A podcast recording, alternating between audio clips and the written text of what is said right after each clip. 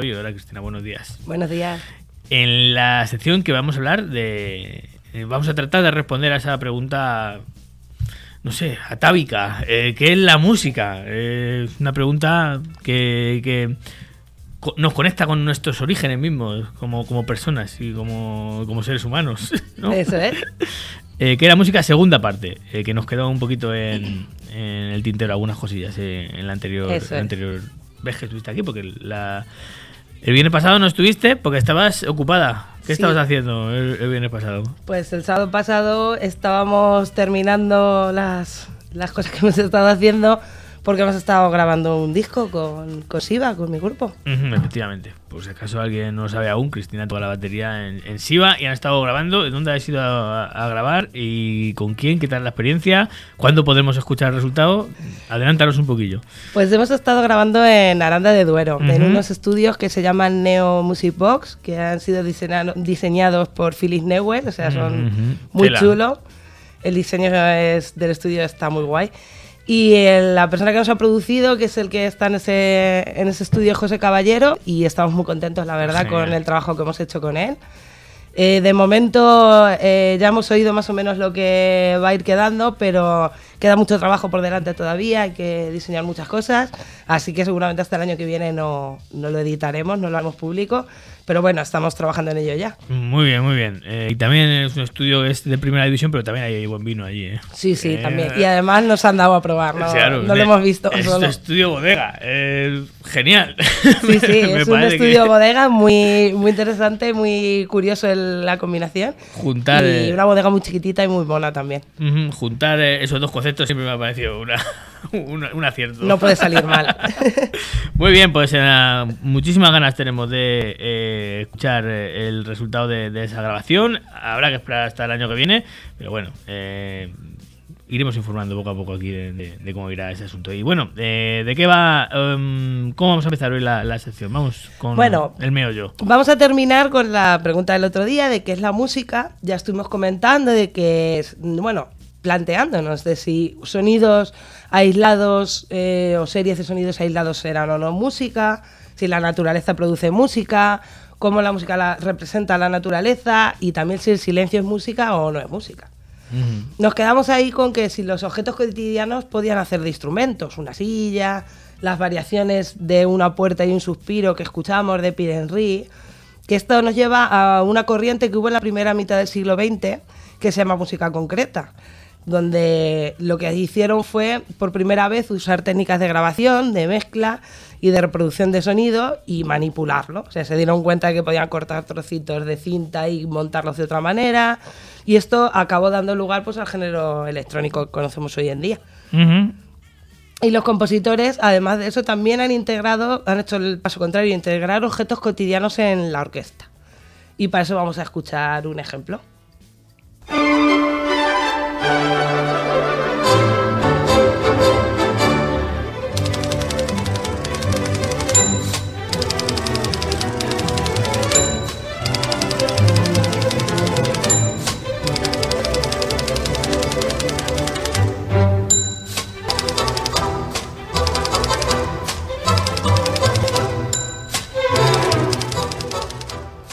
Pulsaciones tiene el tipo este con la, Sí, sí. la máquina de escribir.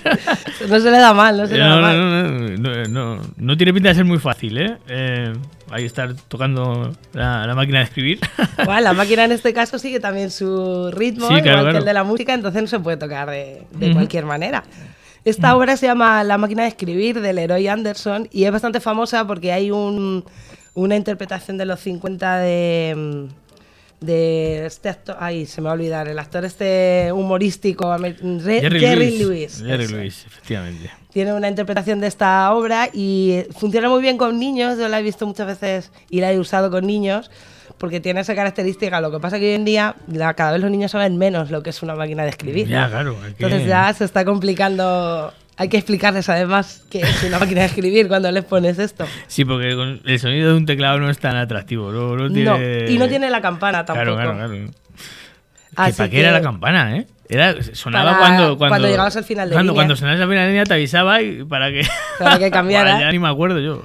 Porque nosotros hemos vivido las automáticas. Entonces, Claro, claro, claro, claro.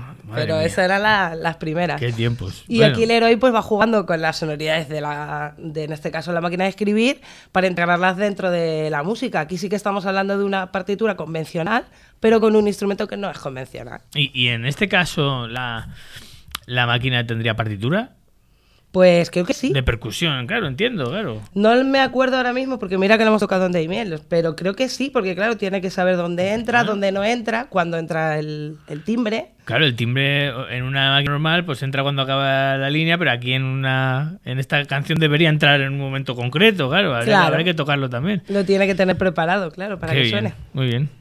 Muy, muy, muy curioso. Bueno, vamos con otra fuente de sonidos que tenemos disponible, que son los sonidos que producimos con el cuerpo. ¿Estos pueden ser música o no pueden ser música? Claro que puede ser música, ¿no? Yo creo que sí, ¿no? Sí, ¿no? Bueno, si toca las palmas, ¿no? Con las palmas puedes hacer una palma solo, no hace mucho, pero una combinación de Claro, palmas claro, claro. puede hacer algo. Pues vamos a escuchar otro ejemplo.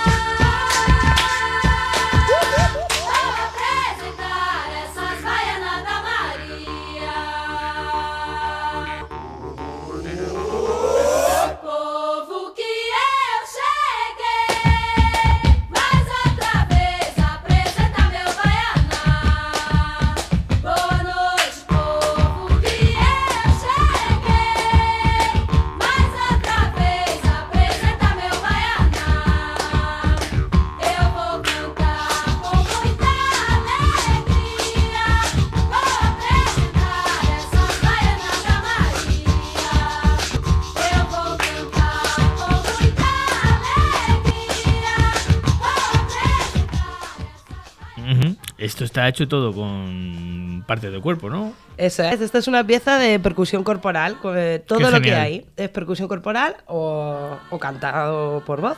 Hombre, hay que señalar que sí que hay un instrumento, por lo menos, eh, que es el arpa de boca que suena al principio, pero se Eso hace es. con, con realmente la tonalidad y todo eso se le da con, con la Sí, boca, abriendo más y cerrándola. Claro, lo único que, suena, que tiene el arpa de boca es un- una membrana metálica que vibra, pero todo lo demás lo hace con la boca. Pero sí es el único, la única licencia que se permiten en esta acción, no en todas las que tiene. Ujú. Este grupo se llama Barbatuques, ya lo puse el año pasado, puse un una canción suya y son de, de Brasil, un grupo que hace mucha música para niños, porque la peculiaridad que tienen es que lo hacen todo con, con percusión corporal. Claro, son muchos Claro. y controlan muy bien también lo que está haciendo.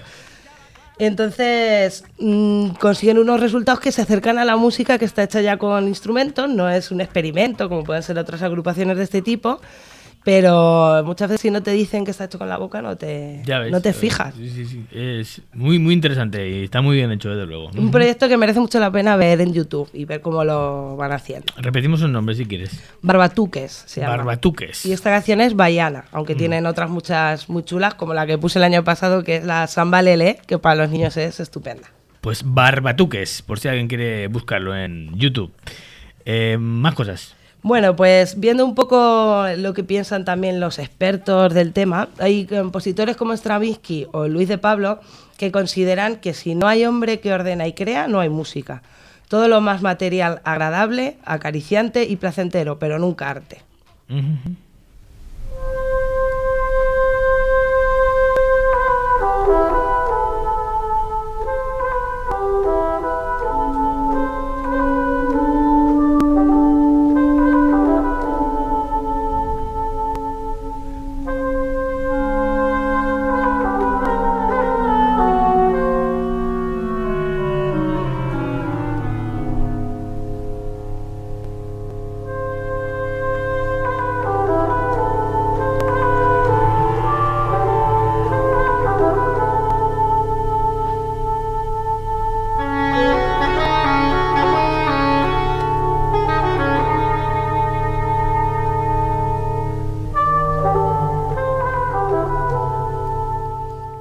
Bonito. ¿Qué es esto que estamos escuchando, Chris? Pues esto es La consagración de la primavera de Stravinsky. Es una de sus obras más conocidas, por no decirla más.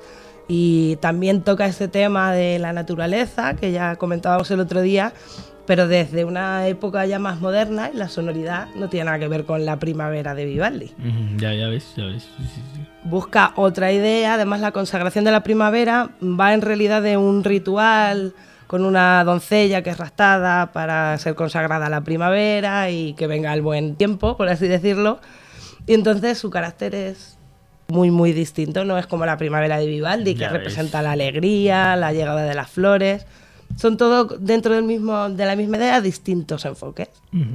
Muy, muy interesante. Eh, bueno, mm, os voy a dejar, eh, te voy a dejar en compañía de, de Raúl. Raúl, te doy el relevo porque yo me tengo que ir a ese, a ¿Dó- cubrir ese pleno. ¿Dónde vas? Me voy a cubrir el pleno infantil. Eh, ya no, me, me- me encantaría quedarme muchísimo más con, con Cristina y con esta sección, pero tengo que, tengo que irme. Pero no se vayan porque ya continúa. Dame el relevo. dame el relevo. Eh, toma, ya te lo he dado. Ah, hasta luego. Hola Cristina, ¿qué tal? ¿Cómo estás? Hola, buenas, bien. Pues venga, adelante. Bueno, pues te sigo comentando. Vamos a. a- te quería- os quería contar una anécdota sobre todo este tema de qué es música y qué no es música. Y es que cuando todavía no había radio, ni había grabación de discos, ni televisión, eh, vino a Europa un político de Oriente que no conocía en absoluto cuál era nuestra cultura. Para agasajarle le llevaron a la ópera y cuando acabó le preguntaron, ¿qué tal? ¿Le ha gustado? Y él contestó, bueno, es todo muy monótono, casi todo son marchas y cosas de esas, y lo más bonito era el principio. ¿La obertura? Le preguntaron. No, no, no, lo de antes, antes de que saliera el director.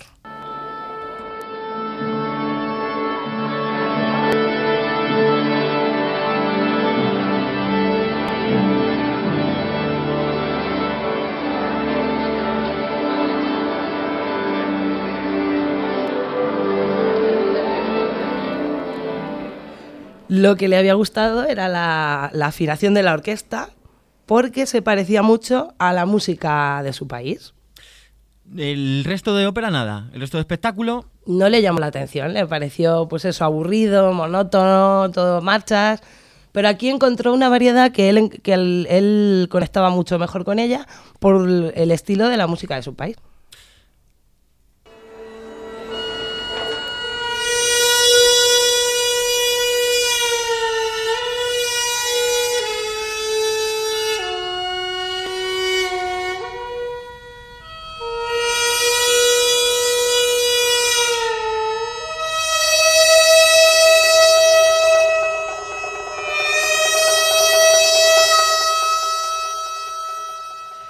Bueno, ¿se parece o no se parece una a la otra? ¿Tú qué crees? mm, yo creo que no. ¿No? ¿No se te han parecido No. la primera y la segunda? A mí sí me, se me parecen porque es una nota mantenida, general, en la que luego van entrando distintas... Se oyen algunos detalles por aquí y por allá. Pero para mí sí que recuerda mucho, ¿eh? Y no soy la única. He, visto- he probado esto con más gente, sí que les ha recordado una cosa a la otra. El caso es que al final este hombre conectaba más con la música de, de la orquesta cuando no estaban haciendo lo que para nosotros sería nada, porque lo demás pues no le parecía interesante. Sin embargo, para nosotros la afinación de la orquesta no es más que un montón de notas unas encima de otras. Que no tiene mm, musicalidad ninguna. Eh, Para nosotros no, en principio, para nosotros eso no es más que un sonido de prueba. Pero para él, pues le parecía casi más interesante que la propia obra musical.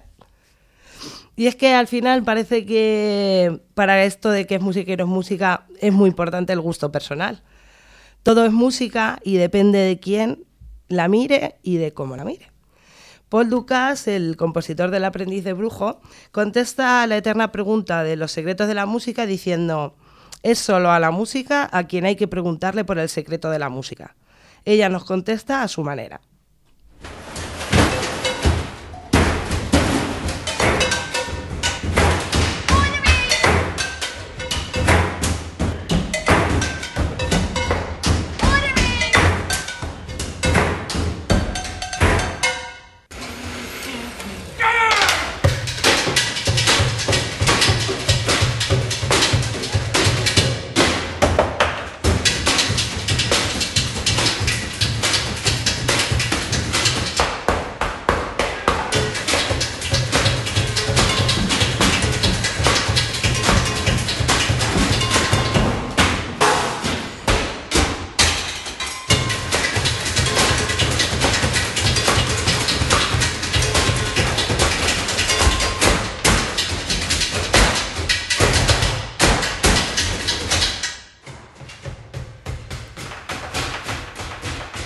Bueno, y este último ejemplo era el grupo Stomp, que es muy famoso. No sé si tú lo conocerás, pero el- casi todo el mundo lo, lo conoce si lo ve en vídeo, ya lo había visto antes. No los conocía, pero sí he visto mm, otros proyectos musicales también eh, con eh, instrumentos de cocina, con eh, sartenes, ollas. Mayumaná, por, por ejemplo. ejemplo. Vale, pues estos son los que empezaron con esto, hace ya bas- más tiempo.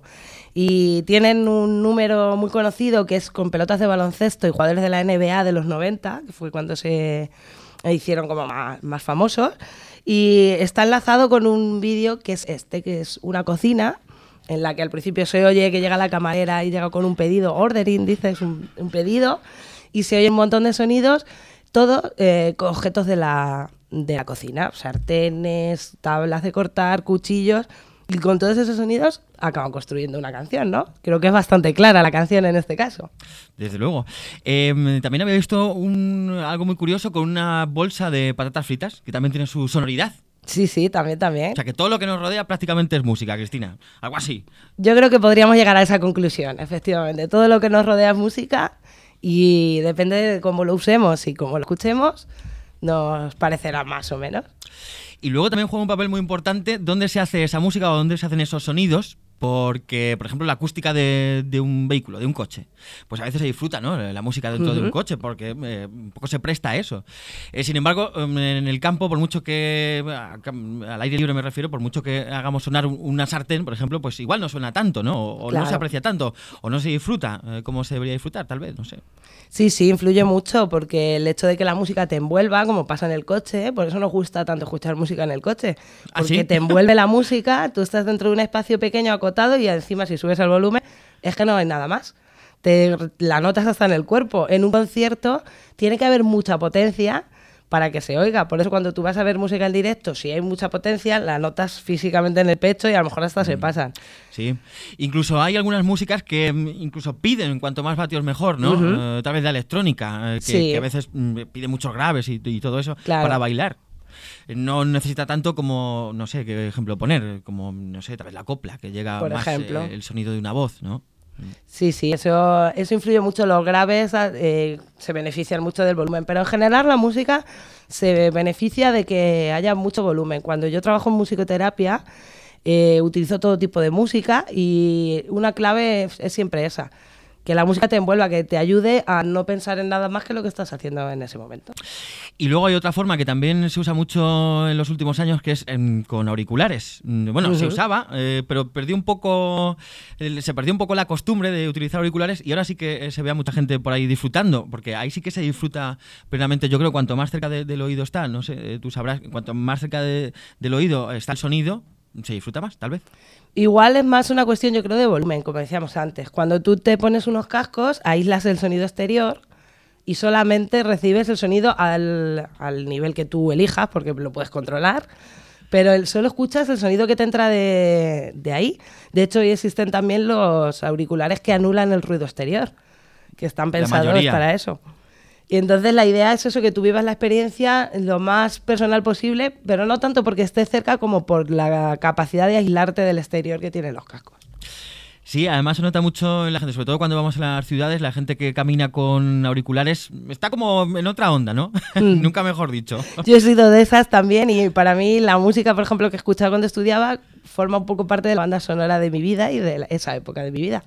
¿Y elegías alguna música concreta para estudiar o...? No para estudiar, era cuando me Durante. iba, eso es, pues, estudiaba en Madrid, entonces los traslados, muchas horas de tren, de, de autobús, de cosas, y elegía, bueno, la música que me apetecía en ese momento, a veces también radio, pero siempre iba con los cascos puestos, y esa música de esa época para mí, pues eso es una banda sonora.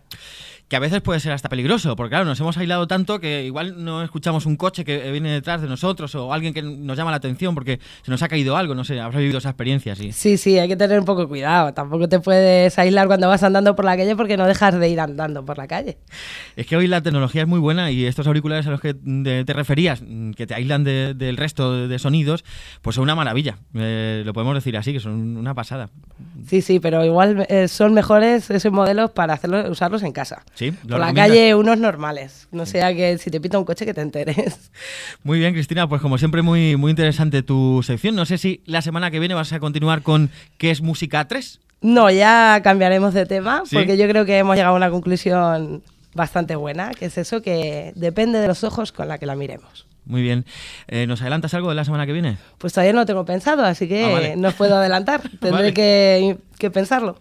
Venga, pues eh, improvisa, que eso también es una parte fundamental de, de la música, de la creación musical, supongo, la improvisación. Totalmente, sí. Mm.